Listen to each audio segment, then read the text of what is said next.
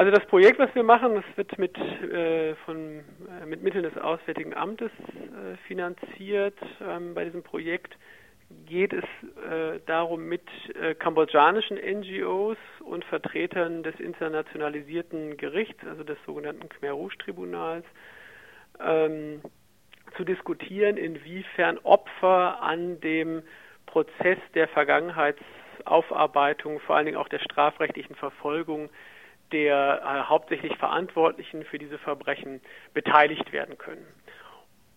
Und äh, das war zunächst einmal für mich eine sehr spannende Erfahrung äh, und auch sehr beeindruckende Erfahrung, ähm, zu sehen, wie unter wirklich auch nach wie vor politisch und natürlich auch ökonomisch schwierigen Verhältnissen äh, es ein unglaublich großes Engagement gibt, ähm, von Kambodschanern und Kambodschanerinnen ähm, Opfer an diesem Prozess zu beteiligen.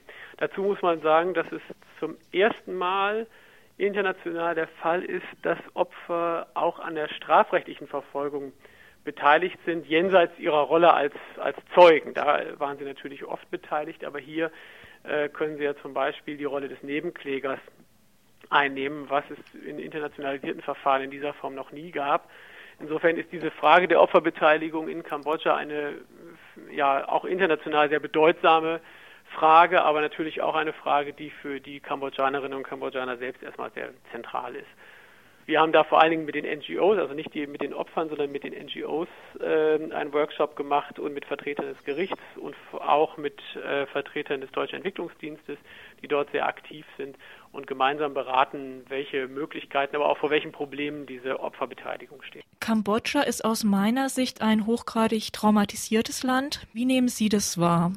Ja, ich wäre zunächst mal immer etwas vorsichtig mit der Formulierung traumatisiertes Land, weil man natürlich sagen muss, am Ende sind es traumatisierte Individuen. Also ich würde den Begriff des Traumas eigentlich immer vor allen Dingen erstmal auf Individuen beziehen. Und ähm, das ist dann sicherlich nicht verkehrt zu sagen, dass es viele Traumata, traumatische Erfahrungen in fast allen kambodschanischen Familien gab. Und die Frage ist aber natürlich, wie geht man mit dieser Traumatisierung um? Und da muss man gerade in der Frage der Opferbeteiligung natürlich abwägen zwischen dem Risiko der sogenannten zweiten Viktimisierung, also der sagen Wiederholung von Traumata im Zuge der Aufarbeitung und ähm, ja auch dem, dem positiven Effekt, den Aufarbeitung natürlich für Individuen, aber auch für ganze Gesellschaften ähm, dann haben kann. Und damit mit dieser Aufarbeitung meine ich natürlich jetzt nicht nur äh, die strafrechtliche Verfolgung, die aus meiner Sicht sehr wichtig ist, ähm, sondern natürlich auch schlichtweg äh, das, was man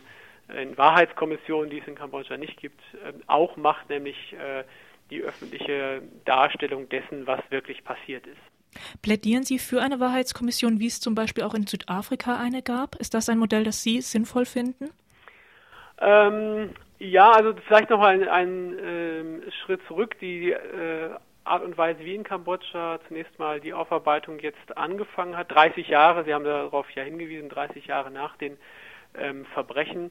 Ähm, diese ähm, Art ist eben sehr stark auf ein internationalisiertes Gericht äh, bezogen, ein Gericht, was allerdings innerhalb des kambodschanischen Rechtssystems situiert ist, ähm, aber äh, an dem internationale ähm, Richter äh, beteiligt sind. Ähm, dieser Weg der strafrechtlichen Aufarbeitung ist aus meiner Sicht wichtig. Äh, ich halte auch die Anklage und dann hoffentlich die Verurteilung der Hauptangeklagten ähm, für äh, richtig und wichtig auch für die kambodschanische Gesellschaft ähm, und auch die äh, kambodschanische Gesellschaft selbst, also die Bevölkerung, es gibt da äh, gute Umfragen dazu, äh, haben eine sehr positive Einschätzung dieses Gerichts zunächst einmal. Mhm. Aber ein Gericht kann natürlich nicht alles leisten. Das ist auch gerade im Zuge dieses Gerichts sehr deutlich geworden, dass man also doch äh, sehr starke und sicherlich auch überzogene Ansprüche an ein solches äh, Gericht hat, wenn ähm, damit Ansprüche verknüpft sind, die man normalerweise für an Wahrheitskommissionen ähm, stellt. Es gibt im Grunde äh, rund um dieses Gericht äh, schon aber ähm, Projekte und Veranstaltungen, die, sage ich mal, Wahrheitskommissionen, lokalen Wahrheitskommissionen zumindest nahe kommen. Das liegt vor allen Dingen an den Aktivitäten der Nichtregierungsorganisationen, der kambodschanischen Nichtregierungsorganisationen, die äh, vor allen Dingen auch ähm, in den ländlichen Gebieten Kambodschas viel Aufklärungsarbeit, viele, viel politische Bildungsarbeit äh, leisten und ähm, öffentliche Veranstaltungen äh, durchführen, in denen es auch vor allen Dingen darum geht, dass Opfer und Überlebende ihre Geschichte erzählen und öffentlich machen, was in der Zeit passiert ist und was ihnen widerfahren ist. Also das hat dann schon stärker nochmal den Anspruch von Wahrheitskommissionen und äh, aus meiner Sicht müssten diese Art der Veranstaltungen weitergeführt werden und auch weiter gefördert werden. Äh, denn dann ist es möglich, dass in Kambodscha auch jenseits der großen Städte, Kambodscha hat ein großes Stadt-Land-Gefälle natürlich, auch jenseits dieser großen Städte ähm, diese Aufarbeitung ähm, sich weiter vollzieht. Wie wird der Prozess denn jetzt weitergehen? Im Dezember vergangenen Jahres war ja das erste Treffen für dieses juristische Prozedere und es soll jetzt noch ein Ergebnis, ein Abschluss erreicht werden. Genau, es gab den ersten Fall, Case Number One, äh, gegen äh, den ehemaligen Leiter des äh, Foltergefängnisses Tuol Sleng in Phnom Penh, Duck. Ähm, das Verfahren äh, ist äh, soweit beendet, dass jetzt äh, noch die Plädoyers folgen von Staatsanwaltschaft und Verteidigung. Ähm, und man erwartet für Anfang 2010 den Urteilsspruch. Ähm, und in der Vorverhandlung befindet sich im Moment der sogenannte Case Number Two, also der Fall 2, gegen die vier noch lebenden höchstrangigen Khmer Rouge-Führer. Äh, Duck selber gehörte nicht zu dieser Führungselite. Man hat den Fall deswegen äh, gesondert auch behandelt, aber die vier jetzt noch Angeklagten ähm, gehören ähm, zu der Führungsriege oder gehörten zu der Führungsriege der Roten Khmer.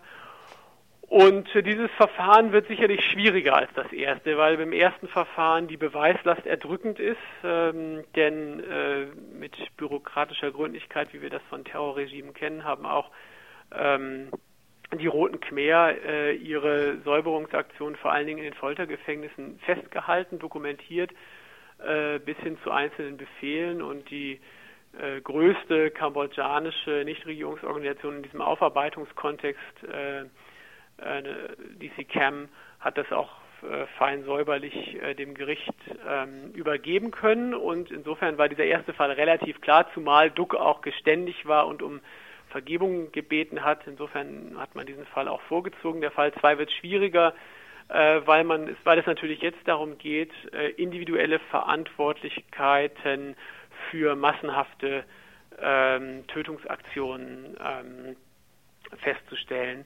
Und äh, da wird vor allen Dingen die Frage auch sein, ähm, inwiefern auch die Anklage gegen äh, in Bezug auf, auf den Genozidvorwurf aufrechterhalten werden kann. Das ist durchaus nicht sicher und umstritten, wiewohl äh, natürlich niemand ähm, sozusagen an der moralischen Verantwortlichkeit dieser Führungsriege für ungefähr 1,7 Millionen äh, tote Kambodschanerinnen und Kambodschaner zweifelt.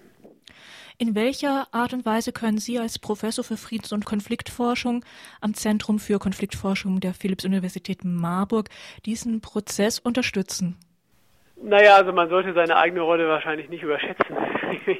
Äh, ich glaube, es geht vor allen Dingen darum, also für uns in dem Projekt ging es vor allen Dingen ähm, darum, eine, eine Plattform zu bieten, einen Raum zu bieten für kambodschanische NGOs, für Vertreter des Gerichts ähm, und ähm, Gebern, Geberorganisationen, äh, eine Plattform und einen Raum zu bieten, zur Diskussion dieser Frage der Opferbeteiligung. Man darf ja nicht vergessen, dass natürlich ähm, die Hauptaktivitäten von kambodschanischen NGOs ähm, gerichtet sind auf die tägliche Arbeit, ähm, entweder mit Opfern ähm, oder äh, sozusagen in der normalen, im normalen politischen Geschehen und dass es wenig Raum gibt, ähm, unabhängig von diesen Arbeitszwängen Arbeitszusammenhängen und auch unabhängig von der direkten Diskussion mit Gebern, äh, die diese NGOs ja finanzieren, äh, sich wechselseitig darüber auszutauschen, wo man in dem Prozess steht und was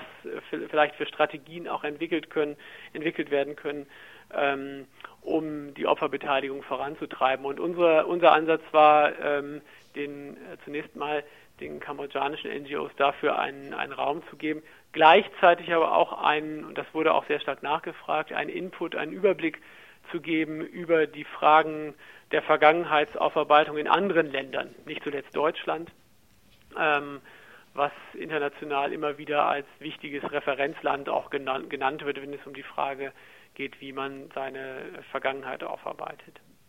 Ähm, weil bei diesem Gericht, ich meine, man kann natürlich auch sehr kritisch zum Beispiel darüber diskutieren, dass dieses Gericht tatsächlich nur die Verbrechen zwischen 1975 und 1979 ähm, diskutiert auch. Ne? Das ist in, in, Kambodscha durchaus auch eine Diskussion, äh, dass natürlich auch die Roten Khmer eine Vorgeschichte haben und der ganze Konflikt in Kambodscha eine Vorgeschichte hat, äh, was aber ausgeblendet wird und bei der Frage der Aufarbeitung der Vergangenheit aber natürlich eigentlich wieder auch berücksichtigt werden sollte.